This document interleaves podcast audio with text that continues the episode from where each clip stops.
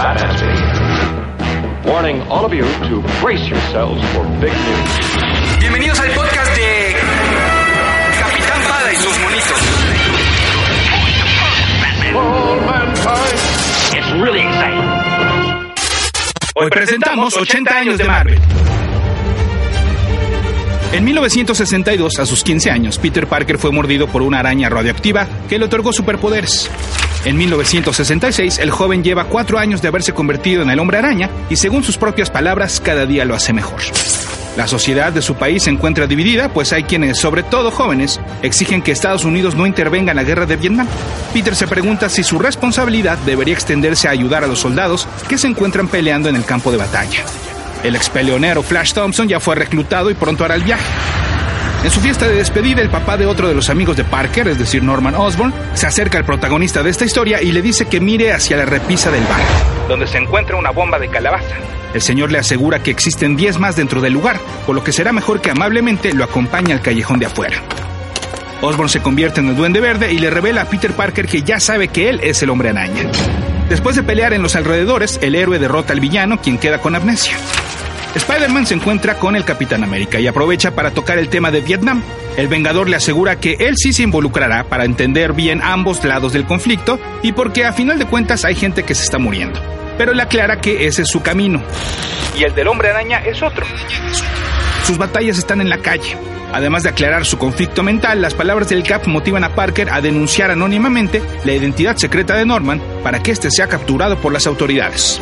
Una confusión en los horarios provoca que Peter no llegue a tiempo a despedir a Flash, y su interés romántico Gwen Stacy le reclama, pues sabe que él es una buena persona, pero que a veces parece querer demostrar todo lo contrario. En la discusión, Gwen nota que Peter trae el traje del hombre araña debajo de su ropa. Calgódromo. Calgódromo. Apuesta directa al contenido. Calgódromo. Capitán Pada y sus monitos. Cómics y fantasía.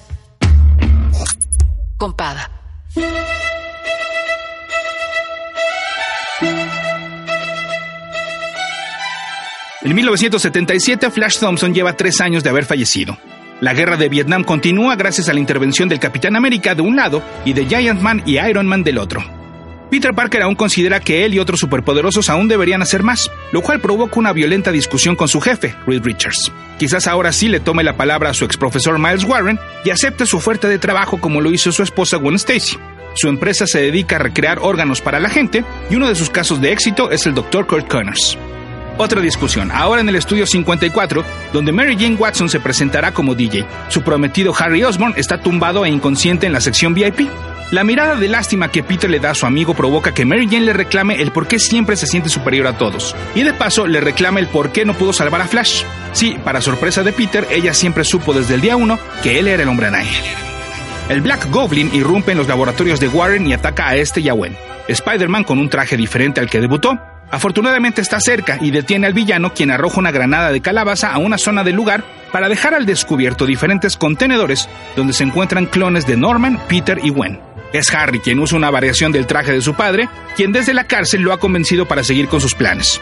Warren revela que fue Norman quien le encargó un clon para poderle echarle a este la culpa de sus crímenes y uno de Parker para moldearlo y convertirlo en un digno heredero del legado Osborn. Y el de Gwen, bueno, ese lo hizo Miles solito, ya que siempre estuvo enamorado de la chica desde que era su estudiante. Otro ataque del Black Goblin provoca que el laboratorio de clones explote. El único que sobrevive es el de Peter. Pero Miles Warren revela que la que estaba en suspensión animada era la original Gwen Stacy y que la esposa de Peter Parker era un clon. En 1978, el clon Parker y el clon Stacy deciden comenzar una vida juntos como Ben y Helen Parker. Mary Jane busca consolar a Peter, quien se ha quedado sin nada. En 1984, a sus 90 años, la tía May sufre de Alzheimer y le cuesta trabajo recordar las cosas o ubicarse en el presente. Mary Jane está embarazada de gemelos y al noveno mes, su esposo Peter, dueño de la empresa Parker Industries, lleva tres semanas desaparecido. Como el hombre araña, se encuentra en un planeta lejano peleando una guerra secreta al lado de otros superhéroes y contra diferentes villanos. Su más reciente traje ha quedado dañado en una batalla, y al buscar repararlo se encuentra con una esfera negra que se convierte en un nuevo disfraz. Regresa entonces a casa para conocer a Claire y Benjamin, sus gemelos. Algún tiempo pasa y Reed Richards, con quien ya hizo las paces, le revela que este nuevo traje en realidad es un simbionte. Quizás a eso se deba que Peter no pueda dejarlo, a pesar de que hay rumores de otra persona usando el mismo disfraz. Cuando la tía May se pierde en las calles, Peter y MJ vuelven a discutir, ya que ella sugiere que estaría mejor en un asilo, a lo que su nieto se opone completamente. Esto, más sus actividades como superhéroe y como líder de la empresa que provocan su ausencia, pues hacen que su segunda esposa esté a punto de tomar una difícil decisión. Peter huye de la discusión portando su traje original y es emboscado por su impostor, quien en realidad es Craven, el cazador. El villano lo somete y lo entierra vivo. La relación entre ambos personajes es muy tensa, ya que sus países nativos son enemigos. La momentánea desaparición de los superhéroes provocó que Rusia pusiera caliente la Guerra Fría. El simbionte siente el peligro de su anfitrión y escapa de Parker Industries para sacar a Peter de la tumba, convirtiéndolo en un ser monstruoso, más grande, más pesado y cuya máscara proyecta una boca con colmillos. Gracias a que Mary Jane siguió al simbionte y se llevó consigo un arma sónica, logra separar a este y a su esposo. Pronto ex esposo, pues ya había sido demasiado. Y en otra parte del país, el cazador busca suicidarse, pero un extracto del simbionte lo evita. Te encuentras en Calgódromo. Capitán Pada y sus monitos. En 1995, el ex empleado de Reed Richards, Otto Octavius, retomó su identidad del Dr. Pulpo. Atacó en Chicago a Ben Reilly, a quien vio en el funeral de la tía May. Sus siguientes esfuerzos fueron contra el hombre araña, a quien captura no sin antes revelarle que ya sabe que se trata de Peter quien está debajo de la máscara. Otto en los últimos años de su vida busca clonarse y al capturar tanto a Parker como a su clon, quiere descubrir sus secretos. Sin embargo, su investigación arroja que el verdadero hombre araña en realidad es el clon. El tercer capturado, quien tenía acceso a los viejos archivos de su padre, Harry Osborn, es asesinado cuando se interpone en un ataque del Dr. Octopus contra Spider-Man. Peter tiene una relación amorosa con la investigadora privada Jessica Jones, la cual ha seguido la pista de Norman Osborn. Parker lo visita para informarle que por más que intentó arruinarle la vida de nuevo, él mismo realizó otras pruebas que demostraron que se trata del original Peter Parker. En dicha discusión, Norman se entera de que su hijo había muerto y fallece de un infarto. Peter no desmiente a Rayleigh y permite que siga siendo tanto Parker como el superhéroe, mientras que este viaja para reencontrarse con su ex esposa Mary Jane y sus dos hijos. Capitán Pada y sus monitos. En 2016, el hombre araña es atacado por Morlun, un vampiro de energía que roba la esencia de aquellas personas afectadas que tienen algún poder arácnido. El villano pronto detectó que ese Spider-Man era una copia, por lo que lo mató, revelando al mundo que se trataba de Peter Parker, el director de Parker Industries. El verdadero Peter teme por su vida, pues ya un sujeto de nombre Ezequiel le había advertido sobre la existencia de Morlun. La familia Parker sabe que su padre y esposo no necesariamente ha dejado atrás sus proezas como superhéroe. Por ejemplo, ayudó en los eventos del 11 de septiembre de 2001, protegiendo su identidad con la máscara que antes usaba Rayleigh como el vigilante Red Mask. Peter deja saber entre un selecto círculo que él es el original. Quiere que Morlun lo persiga a él antes de que lo encuentre en su casa y con su familia. Pero esto provoca otra cacería, la fomentada por Tony Stark en una guerra civil entre superhéroes. Demasiado tarde, pues Morlun ya está con los Parker, pero afortunadamente Benji y su hermana Claire pudieron matar al villano. Te encuentras en Calgódromo. Capitán Pada y sus monitos. En 2019, el hombre araña viaja al espacio al lado de Miles Morales, quien funcionó como Spider-Man durante un tiempo cuando se creía que el original estaba muerto. No es el único nuevo héroe arácnido, pues su hija Claire también ha creado su propia identidad. La misión es desactivar la tecnología del Doctor Doom, quien se apoderó del mundo como consecuencia de la Civil War entre los superhéroes. Spider-Man es el líder de la resistencia de los pocos que quedan. Sospecha que algo está mal con Miles. En la nave espacial son atacados por Kraven, convertido en Venom. Cuando lo derrotan, Parker revela lo que ya sabe, que la mente de Otto Octavius se apoderó del cuerpo de Miles Morales. Después de pelear tanto física como mentalmente, el pulpo demuestra un poco de bondad y Peter le responde de la misma manera. Bajo la promesa de que le regresará su cuerpo a Miles, lo pone en una cápsula de escape. Y es que Spider-Man necesita quedarse en la nave para asegurarse de derrotar a Doom. El complejo explota con todo y Parker. En tierra y tiempo después, Mary Jane le regala a Miles el traje original de su esposo, el hombre araña. Capitán Pada y sus monitos. Si los eventos anteriormente descritos no los recuerdan como los conocíamos, me explico. Escucharon un amplio resumen de la miniserie Spider-Man Life Story, escrita por Chip Zdarsky y dibujada por Mark Bagley. A diferencia de otras aventuras que navegan por la historia del hombre araña, la premisa de esta es que es narrada en tiempo real, es decir, los personajes van envejeciendo naturalmente conforme pasan los años. Comenzamos entonces, como ya escucharon, en el pasado con un adolescente Peter Parker, pero ahora terminamos en el presente con un anciano de más de 70 años. Por otra parte, y quizás más que nunca, Los eventos y situaciones de la vida real van afectando directamente estas historias, como por ejemplo ya les ponía el caso de la guerra de Vietnam y la Guerra Fría. que se dio a conocer gracias a títulos como el de Jughead de Archie Comics, Sex Criminals en Image y eh, Howard the Dog y Star-Lord para Marvel. El común denominador de esos títulos es el humor. Sin embargo, cuando le asignaron el relanzamiento del cómic Peter Parker de Spectacular Spider-Man, demostró, sin dejar a un lado el cotorreo, pues, que se pueden cargar de arcos argumentales bien armados y a largo plazo. Y no por nada, bueno, pues también se encarga ahora de la, de la serie de un personaje pues nada serio, ¿no? Que es Daredevil. De hecho, cuando cerró su corrida en espectacular, se aventó una historia autoconclusiva para el número 310 de la serie. Y él además se encargó del dibujo y lo hace bastante bien, ¿eh? como lo demuestra en las portadas de Life Story y en Sex Criminals también dibuja. Y bueno, ¿qué también le quedó a esa historia? Pues en los Eisner Awards de este 2019 se llevó el premio a Mejor Historia Individual. Y con Spider-Man, Life Story da otro gran salto, pues por lo anteriormente descrito, seguramente, pues, no me imagino que no fue nada fácil trazar la línea y las paradas que haría Peter Parker de esta manera en diferentes eventos, ¿no? Y sobre todo cuando, insisto, pues recapitulaciones e historias alternas de este personaje las hemos visto bastante y en grandes cantidades, ¿no? Entonces, todos y cada uno de estos números de, esta miniserie valen mucho la pena. Pero, pero, pero, el último número y el cómo termina la vida del hombre araña es casi, casi de lagrimita, ¿eh? Sí, está a ese nivel. Chequenlo si no. Te encuentras en Calgódromo. Capitán Pada y sus monitos. Bueno, para sí, muy interesante todo esto, lo que nos has platicado, pero ¿qué tiene que ver con el título del podcast? A ver, ¿cuándo les he quedado mal? Estamos llegando a algo. Yo no sé si sea coincidencia, pero justo en el año en el que Marvel cumple 80 años, pues hemos tenido en los últimos meses varios proyectos que hacen una revisión a la historia de sus personajes, ¿no? Como fue el caso de este material con Spider-Man. Y es que eh, la editorial no se ha encargado de publicitarlos, por eso digo que no sé si sea coincidencia, ¿no? Así como parte de una gran celebración, ¿no? Pues están ahí, se lanzan y ya, ¿no? Quizás sí sea, les digo, a propósito, pero entonces al que le falló este fue el departamento de marketing que, que no unió todos estos conceptos, ¿no? Porque de hecho es más, si me apuran, yo podría irme hasta el 2017, cuando el artista independiente eh, Ed Piscor comenzó con su X-Men Grand Design. Gracias a su narración de la historia del hip hop y del rap llamada Hip Hop Family Tree, que fue entregada en diferentes tomos y ganadora del Eisner, de hecho, fue que llamó la atención de la editorial quien le dio un proyecto soñado a este fan de los mutantes de Marvel contar, pues, eh, a la a veces muy complicada historia de estos personajes, pero de manera lineal, con un aire de cómic independiente y hasta underground.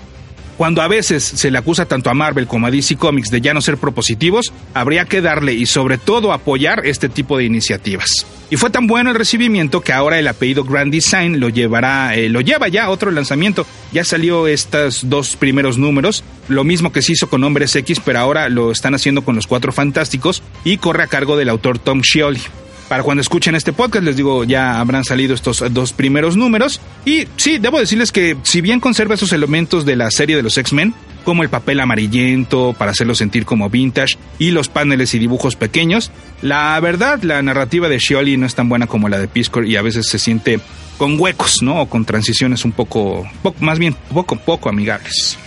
Bueno, muy interesante y todo esto, sí ya lo de Spider-Man, lo de los X-Men y los Fantastic Four, pero estos apenas superan los 50 años, más no los 80 que dices en el título. Ok, ok, ok, andan muy exigentes, pero ahí les va. Otro proyecto que revisa este sí los 80 años de historia es la miniserie simplemente llamada History of the Marvel Universe, con un equipo creativo de primer nivel. El escritor Mark Waid, que no solo es uno de los grandes del oficio, sino también es un erudito de la historia tanto de Marvel como de DC, y el dibujante Javier Rodríguez. Este artista español pertenece a una generación nueva y muy talentosa de estos dibujantes con un trazo muy limpio, muy delgado, donde por ejemplo podemos poner en el mismo grupo a Marcos Martín, ¿no? Pero además lo que tiene Rodríguez es que su manera de acomodar los paneles y hasta romperlos o simplemente desaparecerlos es realmente magistral. ¿eh? Ya en otros trabajos como en, el título de Spider-Woman o de Daredevil lo había hecho, pero créanme que con esta miniserie sí le está volando del parque. Miren, la segunda página de la historia del número 5, esta página que se trata sobre los Thunderbolts, es en sí sola una belleza. O sea, si para póster directo. Bueno, es más, ¿qué digo póster? Abran el pinche Guggenheim y pónganlo ahí en un cuadro de dos metros, carajo. Bueno, les platico un poco cómo se cuenta esta History of the Marvel Universe. Esta miniserie comienza con Galactus y Franklin Richards, y el hijo de Reed y de Sue, pero en el fin del tiempo, cuando el universo está a punto de valer queso. Y entonces el humano le pide al devorador de mundos repasar la historia del universo. Es más, desde antes de este universo, porque Galactus de hecho es el único sobreviviente de esta realidad como la conocemos. Y bueno, es que Galactus va a ser el encargado de crear un nuevo universo, que va a ser el nuevo hogar de Franklin según sus propias palabras, y lo que Richards quiere es mantener las memorias de este universo, el actual, para no olvidar nunca su importancia y comprender su significado. Y entonces, pues ahí comienza la narración, ¿no? Entonces, eh, no solo son los 80 años de Marvel, sino una recapitulación completamente lineal del origen del universo de acuerdo en su versión Marvel, que no es la primera vez que se cuenta, ¿no? Eh, pero en primera creo que nunca se había hecho tan bien. Y en segunda, pues se trata de la versión más actualizada. Porque, por ejemplo, o sea, no es solo que llegue a años recientes, sino que no hay mención de la boda de Peter Parker y Mary Jane Watson. Porque dicho evento, pues como ustedes seguramente saben, en la continuidad actual, eh, fue deshecho y transformado por el demonio Mephisto. Y no, no le tengan miedo, sé que a veces puede parecer un poco pesado y confuso meterse con las razas que, que poblaron perdón, primero la tierra o los orígenes de los dioses. No, de verdad confíen en mí, Mark Wade lo hace, bueno, no confíen en mí, confíen en Mark Wade porque él lo está haciendo, eh, lo hizo de una, de una línea del tiempo muy limpia, muy bien explicada y con los elementos necesarios para recorrer pues toda la historia de estos personajes. Y además yo les diría que le entren porque recuerden que ahí viene la nueva fase del universo cinematográfico de Marvel e iremos viendo a personajes no tan conocidos. Sí, les estoy hablando a ustedes, Eternals. Y por ejemplo, en el número uno de History of the Marvel Universe queda perfectamente explicado el origen de estos personajes. Bueno, para cuando escuchen este podcast ya habrá salido el número final de este History of the Marvel Universe, el cual muestra en portada a personajes como Miles Morales, la nueva Miss Marvel, Jane Foster como Thor, Spider-Gwen y eh, Falcon como el Capitán América. Cada número además eh, trae una serie de, anotaciones, eh, llamémosle bibliografía, de donde podemos encontrar los eventos y personajes a los cuales la historia principal hace referencia. Que sí, de hecho también el, Grand Design lo, trae. ¿eh? Y entonces, también como se hizo en la, con otra obra que les voy a platicar a continuación, pero pues tan solo la lectura de esa parte del cómic ya representa otra experiencia también muy agradable. Y este entonces, este material, perdón, se complementa muy bien y de regreso con otra miniserie que sí que celebra los 80 años de Marvel, pues anexa el logotipo especial que se diseñó para la ocasión, pero también se autofesteja eh, los 25 años de su lanzamiento. Estoy hablando de la obra Marvels en su más reciente versión, que lleva por nombre Annotated.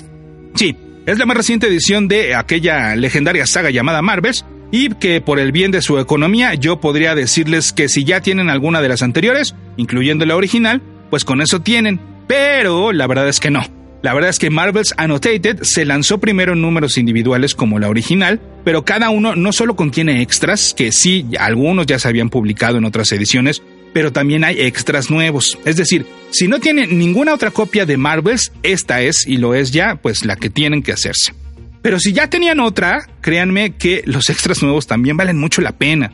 Sí, eh, voy a mencionarles todos los extras, sin separar nuevos o viejos, ¿no? Este es, es, así va va parejo para que ustedes se den una idea de todo el contenido que trae cada ejemplar de Marvel's Annotated. Bueno, trae sketches y, bocetos de Alex Ross, tanto de diseño de personajes como de portadas y paneles. Trae los easter eggs de cada entrega, como por ejemplo los, los cameos de Clark Kent y Luisa Lane. El arte sin logos de las nuevas portadas que hizo Ross para estas nuevas versiones, al igual que las variantes que realizaron otros dibujantes. Del mismo Ross también vienen artes que realizó para promocionar el material original en su momento, como por ejemplo los pósters recreando las portadas del Fantastic Four número 1, del X-Men número 1 y del Avengers número 4, la portada de Hero Illustrated número 6, eh, las dos portadas, la de héroes y la de villanos que realizó para la revista Wizard 42 de 1995, o por ejemplo también la del Marvel Age 130, así como el texto del artículo que se publicó en 1993 en esta revista en formato cómic, que contenía entrevistas, adelantos y reportajes sobre la editorial.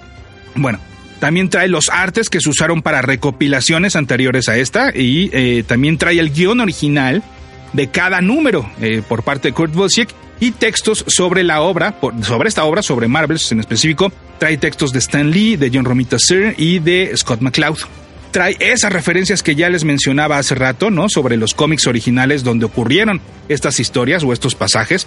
Y también trae hasta los textos originales que, que este Kurt Busiek escribió para cada periódico que aparece en la historia. Es decir, y como el mismo Kurt lo explica, A él le choca que cuando sale dibujado un periódico en un cómic, la mayoría de las veces eh, pues hacen trampa, ¿no? Y el equipo creativo solo muestra el encabezado y las fotografías, ¿no? Pero no ponen las letras, pon, más bien ponen ahí las letras, unas letras al azar en el desarrollo del artículo, o hasta a veces hasta líneas, ¿no? Ni siquiera se toman la molestia de poner letritas, aunque sean inventadas. Bueno, a Busiek, cuando dice que va a escribir un cómic, escribe todo, ¿no? Y entonces él pone todos y cada uno de los artículos de portada y como a veces la letra es muy pequeña, eso sí, ya cuando, ya cuando salen impresos, bueno, pues acá se pueden leer completos esos artículos. Bueno, por si fuera poco, Busiek y Ross regresaron para este 25 aniversario de, de, Marvels a esta muy particular visión de los superhéroes con el sello de, de Marvels, creando una nueva historia que ocurre después de los eventos que se analizaron en la miniserie original. Es cierto, sí, que ya Busiek que lo había hecho con otra mini, la de Eye of the Camera, por allá del 2009, pero pues aquí lo hace nuevamente con Alex Ross, y ese es el gran chiste, ¿no? Porque de hecho, en el material extra, queda perfectamente claro que la idea original de Marvels en realidad fue del mismo Ross, y a partir de ella, Busiek y hasta editores como Tom DeFalco le dieron camino hasta que resultó el producto que todos conocemos, y esto también lo podemos leer en los extras con ensayos, de, de, de cómo fueron esos cuatro pitches, esas cuatro versiones diferentes que ellos presentaron a la editorial y que les digo, se incluyen estas en el número 2 de, de Marvel's Annotated.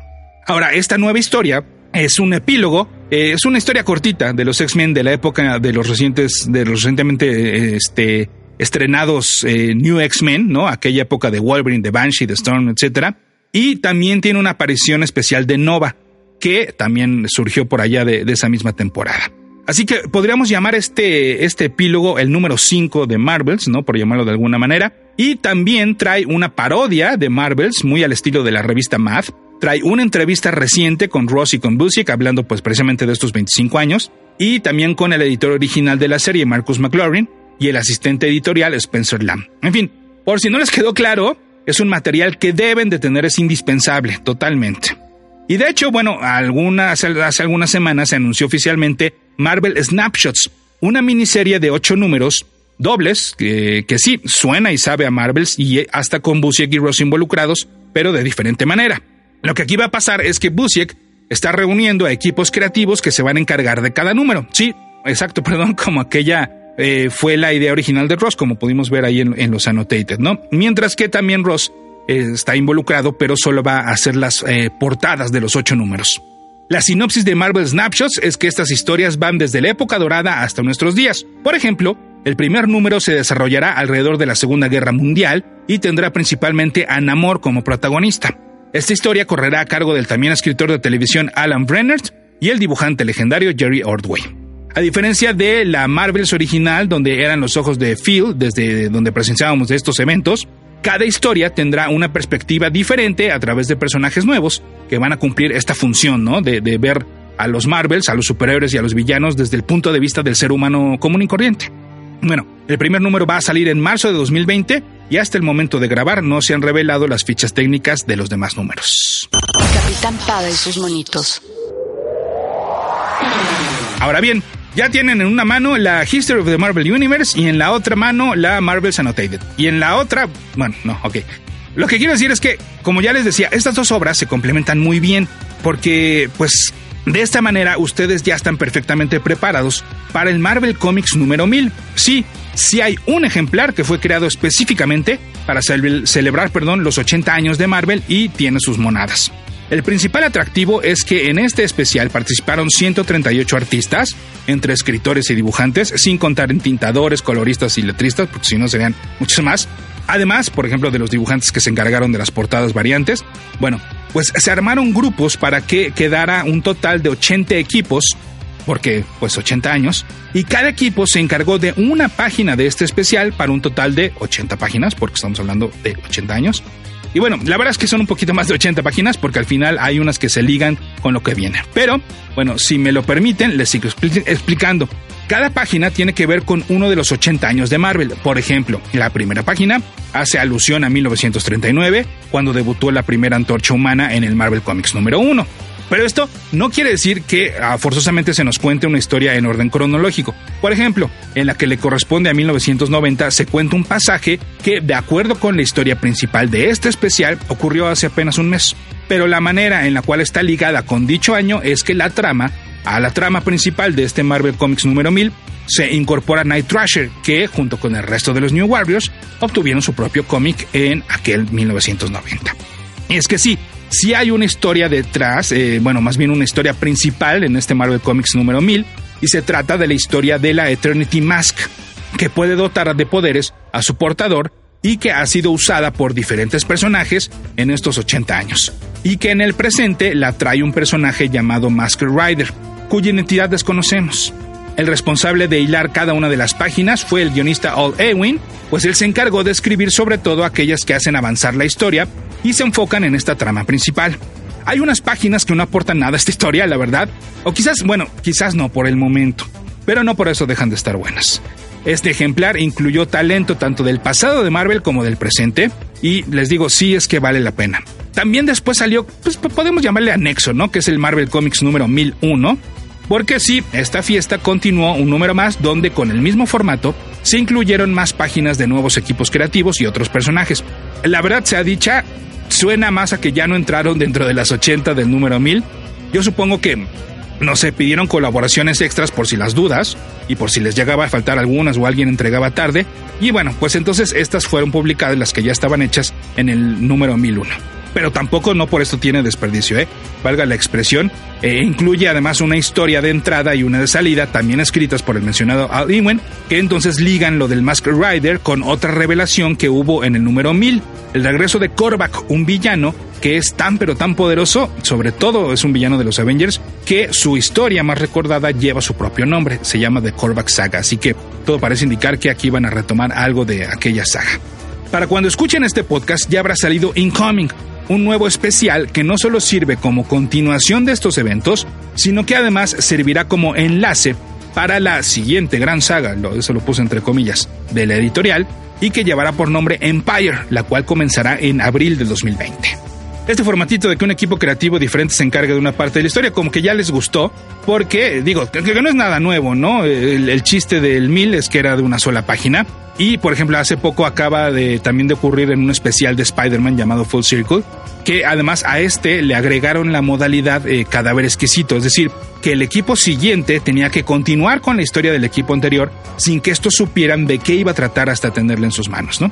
En cómic, en nuestro país, bueno, pues el más claro ejemplo de este formatito de, cadáver exquisito, pues es la manera en la cual Giz y Trino hacían tradicionalmente las tiras del Santos contra la Tetona Mendoza, ¿no? Pero ya, ya, ya me estoy alejando de los 80 años de Marvel, entonces es momento de terminar aquí mismo, no sin antes recordarles que mi Twitter es arroba ese auto para que ustedes sigan ese auto, que mi Instagram es el Insta de Pada, que estamos en galgódromo.com y las redes sociales de Galgódromo son arroba pista galgódromo en Twitter y diagonal pista galgódromo en Facebook y que este podcast, además de que ahí, lo insisto, está en galgódromo.com, también lo pueden escuchar en iTunes, en Spotify y en Spotify, perdón, y en iBox y en Google Podcast y en todas las, las plataformas. Y por último, bueno, pues desearle un feliz cumpleaños número 80 a Marvel Comics. Gracias por todo y que sean solo las primeras ocho décadas. Happy birthday to you. Happy birthday to you. Happy birthday,